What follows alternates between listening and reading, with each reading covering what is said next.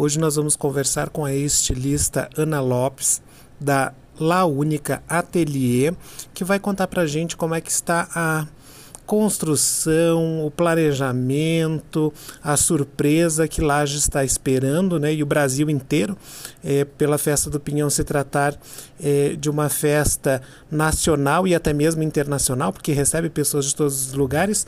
E ela vai contar para a gente aqui é, como é que se deu a construção é, desses modelos, é, a feitura desses modelos. Tudo bem, Ana? Tudo bem. Boa noite a todos os ouvintes. É, então, falar sobre Festa do Pinhão, para nós é sempre uma emoção muito grande. Eu falo nós porque somos uma equipe que trabalha sempre com criatividade e amamos muito o que fazemos.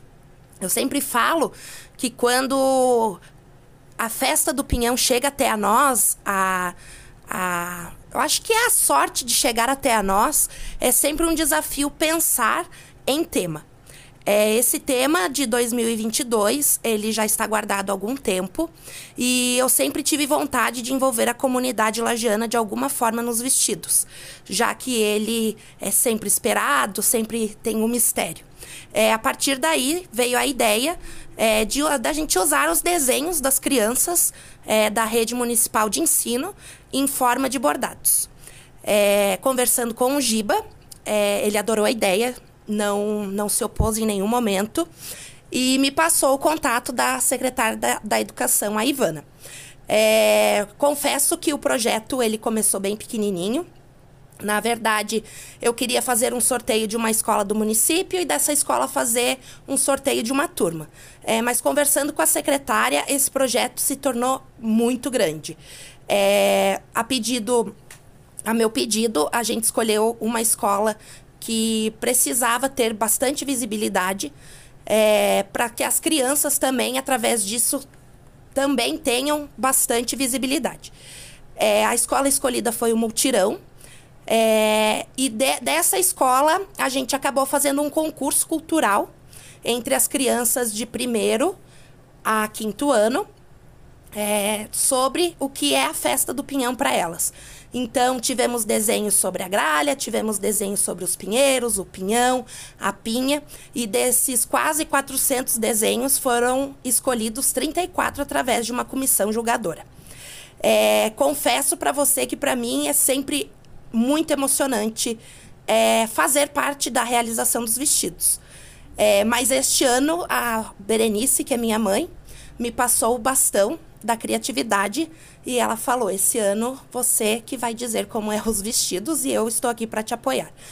É, quando esses desenhos chegaram até nós, era um desafio muito grande é, transformá-los em bordados, porque nós não gostaríamos de tirar a leveza, a infantilidade, é, os traços dessas crianças e fazer com que isso ficasse ainda mais bonito. É, mas a minha equipe, como eu falei no começo, a minha equipe é show.